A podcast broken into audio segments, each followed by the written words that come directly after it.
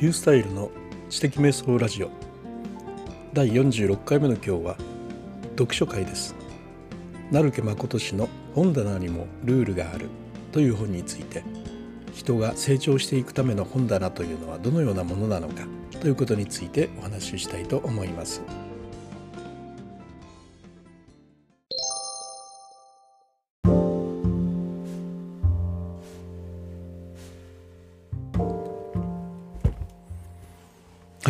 今日はですね、えっと、成家誠氏の本棚にもルールがあるという本を選びました。え表紙にはですね、ずば抜けて頭がいい人はなぜ本棚にこだわるのかというね、えー、ものが書かれていますね。第1章は本棚は外付けできるあなたの脳である。第2章は理想の本棚の仕組み。第3章が教養の深まる本の買い方読み方ということでですね、えー、3つの章からなっている本です。本棚というのはよほど気をつけておかないとあの本置き場になってしまう可能性がありますよねというよりほとんどそうなってるではないですかね、えー、本棚が常にですね整理されていて私のあの知の宝庫ですっていうようなことがねあのすぐ人に紹介できるような本棚を持っているという人はねまあ、一体どのくらいいるのかなというふうに思うんですがまあほぼそうじゃないでしょうというところからですね本棚にもやはりルールがあってしっかりと本棚を編集することによってあの人生を成長させていこうというそのようなお話なんですね。はいということでですねまず第1章なんですが本棚は外付けできるあなたの脳であるということでですねこれはよくわかりますよね。えー、外付けハードディスクのようなもので、うん、知識を外に置いていくということなんですが、まあ、あのただそれだけ、えー、ではもうみんな分かってますよということなんでですねあの成家誠氏のこの本ということで面白いなと思ったのはですね、まあ、本にゆとりがないと人間は成長しないんだということなんですね。ギチギチに詰まった本棚っていうのはもう伸びしろがないよと人間としてのということなんですね。なんでかというとねあのもうこれ以上買えないからですね。あのギチギチだともう買えないと。ゆとりがあるということはねやっぱり本をね増やしていくことができるんだということなんですよね。じゃあどうすんのとその隙間を空けててもいいけれども本棚にもね必ず制限があるでしょうと本を買ってるうちにねギチギチなるんじゃないかというふうになるんですがここがね大事なところでね、うん、やっぱり本棚というのはゆとりを作るように、えー、どんどんいらなくなった本は捨てていくのだということなんですよね。そこのこうそこから選んで捨てるということをですね何の本を捨てるのかということを選んでいる時点ですもうそこの本棚というのをですね編集をしているということになりますよね。でそのどの本を置かないかどの本を捨てるのかということで選んでそして捨てていくというその行動というのがやっぱり自分を成長させ自分をアップデートしていくことにやっぱなるわけですよね。はい、本棚は外付けできる脳なので、まあ、今言ったように成長させていかなければいけないし、まあ、本はですねこう脳をまた映し出しているものでもあるというようなことですよね。本棚にですね過去の自分というのがそこにあるわけです。面白いのがねあのデジカメでずっと本棚撮ってごらんなさいと。でこれねあの、まあ、1年前の写真と今の写真と比べてね、まあ、当然変わっているだろうと思うんだけれどもその移り変わりというのがね自分の知的な成長ですよということなんですよね。でまあ、1週間に一遍ぐらいねあの成家さんは本の入れ替えしなさいと言ってるんですが、まあ、1週間に一遍も入れ替えができないようではね読書サボってるんだよって言われるんですけど、まあ、それから言うと、まあ、1週間に1回ぐらいは本棚をデジカメで撮ってそれをずっとね残していくと。やっぱそういうことで過去の自分はこんな本からを読んでてそして今の自分は過去のこんな本からできてるんだなということを把握する。それから必ずそこにはまだ読んでない未読の本というのがあるわけですからこの未読の本というのは未来のなりたい自分の本なんだということでそういうことを常にねあの把握をねしていきましょうというようなことですよね。あとね仕事の本は本棚に入れないというのがありますよね。え、本棚の中には仕事の本は入れない。これなぜかというとですねまあ、あの要するに仕事の本だけで自分を作ってしまうと半径2メートルほどのスケールの仕事しかやっぱできなくなるでしょうと。本当にね仕事ができるというのはね非常に広い視野で広いスケール感を持った仕事ができるというようなことなので。だから本棚の中には仕事の本ばっかり入れているようなことではね全く自分というのの仕事のスケールというのが小さいままになってしまうだろうということなんですよね。ですから自分は仕事の本は本棚に入れないむしろそれ以外の仕事とは全く関係のない本をたくさん読むのだとそしてそあの自分のこの視点をね増やしていくのだというようにこう言われてますよね。またね非常に尖ったことが書いてあってねベストセラーばかりが入っている本棚の持ち主は大体つまらない人間と。ね、なんでかなとやっぱ言うとですねベストセラーというのはみんなが読んでると。でみんなが読んでる本というのはまああなたも読んでるんですね。あ私も読んでるんですよ。でも話がそれで終わっちゃう。まあ話をしたにしてもその本の話題にで終わってしまうわけですが。まあ、全然違うベストセラーじゃない本に面白みを見つけてる人にやっぱ出会うと「へえそれはどんな本ですか?」と「どのようにことが書いてあったんですか?」というようなねやっぱ自分をアップデートさせてくれるそのような人なんですよね。ですからベストセラーばかり入っている本棚の持ち主ではなくてベストセラーに入っていない面白い本を持っている人と付き合っていきたいなというようなねことがやっぱ書いてあって。確かにそうだなというふうに思いますよね。かといって成家さんがベストセラーを全然読まないというわけではなくてもうあの新刊でねベストセラー目を通して涙を流すようなこともやっぱあるということなんですがでもそれは本棚の中には入れていかないと選抜をしないということですねそういうようなことでした。まあ、あの本棚をそういうような意味で編集をしていこうというわけですね。えー、入れる本捨てる本そこをしっかり自分なりにあの選択してそして、えー、余裕を持って次々に新しい本をと入れ替えていけるような本棚を作本棚をね作っていこうというそういうような話ですね。ではそのような理想の本棚というのは一体どのようなものなのかということでこれですねあの実は私がやってる本棚の仕組みとのどうやら元になった本のようでした。実はこの本は3年前に読んだんですよね。それをもう一度今読み返してるんですが私ですねあの本棚を3つに分けてるんですよ。カレントの本棚メインドの本棚そしてあの寝室書庫っていうこの3つなんですね。これブログにも何度も書いています、まあ、ちょっとあの今日のあのポッドキャストのねメモのとこにも URL 書いておこうと思うんですけれども、まあ、あのカレントの本棚っていうのは今ですね現在。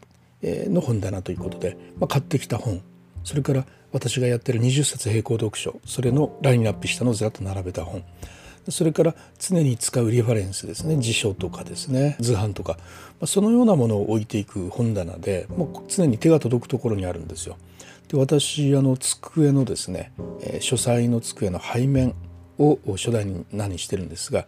まあ書棚で仕事をしててくるっと椅子を後ろに向けたら後ろの本棚がカレントの本棚ということで今必要としている本がそこにずらっと並んでいるですよね。これが一つです。それからメインの本棚っていうのはあの読んでしまった本の中からあそこに置いておくためにこう私がこうリュースタイルチョイスっていうかね選んだよりすぐりの本ですよね。それがジャンル別に並べられている本ということになります。だからそこにある本というのは私のリスタイル私のですねおすすめ本であり私の血を作っている本でありそのような本がそこにあると。そして面白い本ですね。私が面白いと思った本ですね。からライフワークそのものがそこにあるわけですね。そしてあの寝室書庫っていうのはですね先ほどの問題です。あの溢れ返り問題ですね。溢れ返った本はもう処分しなければならないわけでまあ家庭を本で溢れさせるわけにはやはりいけないのでね。それであの寝室にですね書庫書庫に見立ててるんですよ。そこに本棚が2つありましてそこにですねあのメインの本棚に選択されなかった。また新しく買ってきた本の中で、えー、メインの本棚に入れたおかげで、えー、そこから何かを出さなきゃいけなくなった。そういう本をですね捨てる前に旦寝かせておくということなんですね。でこれあの結構やっぱ大事なことでまあ、寝室で寝る前にそこからいくつか取ってねまた読みながら寝たりするというような、まあ、ジェントルの時間を持ちたいなというような意味で作ってる書庫でいわゆるバッファーなんですけど、まあ、時々そこからですねまた復活する本もあるんですよね。時々あの私はあの特別展示というのをねやるんですけれども例えばね渡辺正一さんがお亡くなりになった時には私の持ってる渡辺正一さんの本を全て持ってきて並べてっていうようなことをするんですけれどもこれをやっぱ寝室食の中にあったものを持ってきたりとかしましたね。それからしばらくまたメインの本棚に返り咲いたりというようなことがありました。これが寝室食です。あの今の特別展示というのはこれはね実はあのこの成木誠さんのこの本に書かれていたということで、えー私がそれで真似をしているということなんです。はい、このですね今の3つの本棚の仕組みというのをねやっぱ3年4年ぐらいになるのかな？やってるんですが今回改めて見てあこの本が元だったのかと思いましたね。成家さんはですね必要な本棚は3つということで新鮮な本棚それからメインの本棚それからね、えっと、タワーの本棚というこの3つの本棚を挙げてあります。新鮮な本棚というのはですねもうとにかく買ってきた本ですね。もうどんな本でもとにかく大量に受け入れてですねあの置いておく本棚。ただ本棚とは言ってもですね平積みですね。あのソファーの近くとかリラックスできるようなところにですね買ってきたその大量の本をずらーっと積み重ねてあるわけです。でいつでもそこから手に取って読むということなんですが読むといってもですね精読するわけではなくてあのずっと拾い読みをしてこの本を読むかどうかをま決めるというような意味ですよね。うん、そして出かける時にはその中から2冊ほど持って行って外でパラペラめくりながらちゃんと読むかどうしようかを決めるというようなですね、えー、そういう基地になるような本棚です。まあ、棚というより台というふうに言った方がいいのかもしれませんね。あのあの乱雑に見えないように大きさなどを揃えてきちっと並べて積み重ねておくととてもですねあの見た目にも良いというようなことでこれが新鮮な本棚です。でメインの本棚というのが先ほど私があの自分で説明をしたのとま同じなんですけれども、まあ、あの新鮮な本棚で読んだ本の中から面白いなとかこれはね新鮮だとかとっても情報量が多いとかそういう基準になったものを選抜して置いていくっていうようなことですね。でここのメインの本棚っていうのはねやっぱりこうテーマごとにきちっと並べてあのテーマというかジャンルごとにこう並べて、えー、あるので、えー、今日はこの本から今日はこの棚から今日はこの棚からというような感じで読んでいくことによってですねさらに自分をずっとアップデートしていくことができるというようなことで、まあ、あの並べてありますので情報が古くなったらすぐに入れ替えたりすることももう簡単にできるというようなことになります。ここのですね本棚をですねやっぱ並べ替えるということを大事にされていますね。で新鮮な本棚はあのどんどんどんどん入れ替えをしていく。新しい本がどんどん入っていくのでね。だから1週間に1回ずつぐらいは入れ替えるんですが同じようにこのメインの本棚も、まあ、あのあの成家さんはあの焦点が始まる前の30分。それをまあみんなあの当てているっていうふうなことなんですけれどもね、まあ、のかけ流しにしながら本を入れ替えてこのこの本はこっちの方がいいんじゃないかとかこれはね捨てた方がいいんじゃないかとかそういうようなことをしてそしてあのアップデートしていくというようなことなんです。これで非常にやっぱ自分の知的レベルが上がっているというようなことですよね。はい、そしてですねあの、まあ、メインの本棚というのがそうやって常に編集をされることによって、まあ、自分の成長が繰り返されていくという、うん、そういうようなコンセプトですよね。そして最後タワーの本棚というのがまあ、あの先ほど私が言ったカレントの本棚にこう近いものなんですけれどもすぐ使えるようなリファレンスそういうものがこう置いてあるタワーですよねその本棚3つからなってると。でもう一つ番外としてですね地の神棚みたいなのが挙げてあってもうこれはですねもう殿堂入りみたいな本みたいな感じなんですけどね本棚に入りきらないけれども殿堂入りだっていう大事にしておきたいという本をね神棚のようにね、えー、して置いているんだというようなとこでこれも面白いなと思ってですねあの私のとは違いますけれどもねあの寝室書庫とはちょっと意図は違いますけれども、まあ、そういうような、まあ、バッファ的なものもちゃんとあるんだなということですよね。まあ、理想の本棚の仕組みということですね。あと第3章はですね、まあ、教養の深まる本の買い方読み方ということで、まあ、書店の歩き方というのがね出てましてね、まあ、面白かったですね。あのあのなんですかね大腸の内視鏡のような歩き方で読めみたいなことが書いてあってまず一番奥まで行ってそこから戻ってくるように読みなさいというようなことでもうどこのコーナーもね常に回る全て回ると自動車のところまで行くんだということでね言われてまして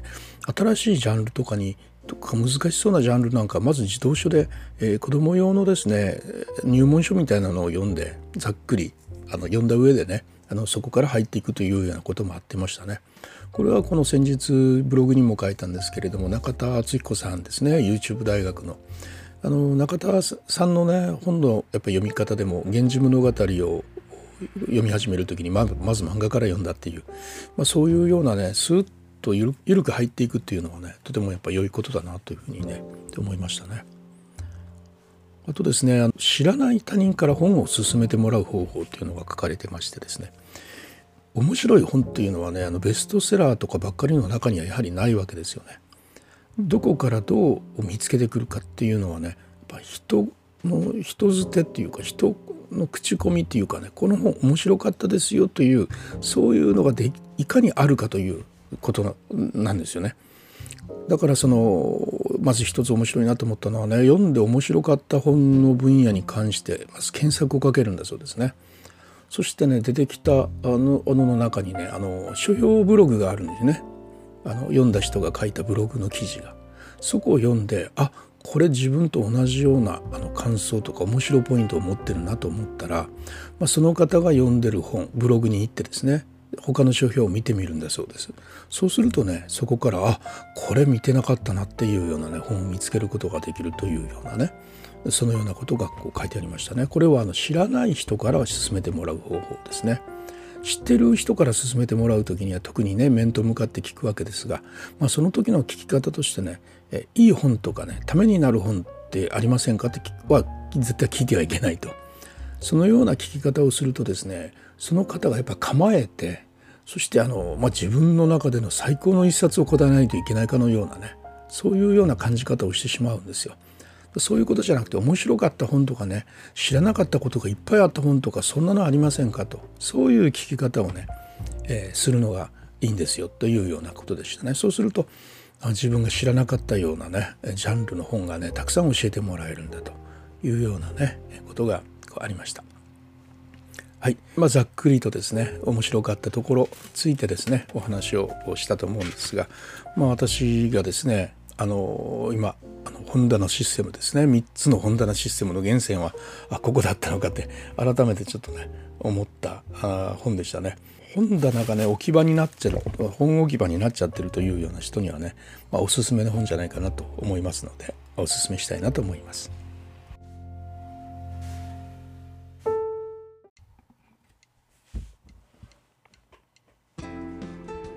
はい、いかがだったでしょうか？久々の、読書会でした。実はですねあの YouTube の知的生活ネットワークというチャンネルですね今一生懸命頑張ってるチャンネルなんですがそこの一つの知的生活ネットワーク講座的な形でこの本の書評動画を作ろうと思ってたんですねある程度マップまで作っていたんですけれども中田敦彦さんの YouTube 大学がね非常によくできているので、まあ、あの中のあの言ってることの真偽があのいろいろと取り沙汰されたりはしてるんですけれどもそれでも一冊の本をしっかり読み込んで一枚のボードに仕立ててそしてそれをちゃんとあの体系的に話すというあれは本当にすごいなと思ってですねそして YouTube なんかを見る中でそのどのようにして作っているのかということを知る機会があったんですね。その中に読んだら人に話すスタッフにとにかく話すという話しているうちにわからないことがあったらそこを読むとそういうようなことを何回かやって初めて自分なりのあの一枚にまとめるボードを作るというようなことが言われてたんですね。読んだ本を誰かに話すということの良さというのは実はこの本にも書かれてまして読んだら人に話せというようなねことが書かれてましたあと斎藤隆さんの本にも読んだら人に話せということがねやっぱ書かれてましてとてもねやっぱ話せる相手がいるということはとてもいいことだなと思って。それで私もこのマップを書いた後に、うん、動画をすっと作るんじゃなくて一回人に話した方がいいなと。で話すことによってまたわからないことが出てくるんじゃないかと。いうような意味が込めてね何かないかなと思ってた時にこのポッドキャストで話せばいいやと。ですからね私今ずっと喋りながらちょっとやっぱり曖昧なところが見つかったんですよね。でそこのところをまた改めてちゃんと読みながらですねそれを今度あの YouTube の動画としてきちっとあのマップでプレゼンをしながらあの撮影をしたいなというふうに思ってるところです。あのポッドキャストっていうのはそういう意味でね人に一旦聞いてもらうというそういう意味でもとてもいい媒体だなというふうに思いました。以上です。ではまた。リュースタイルでした。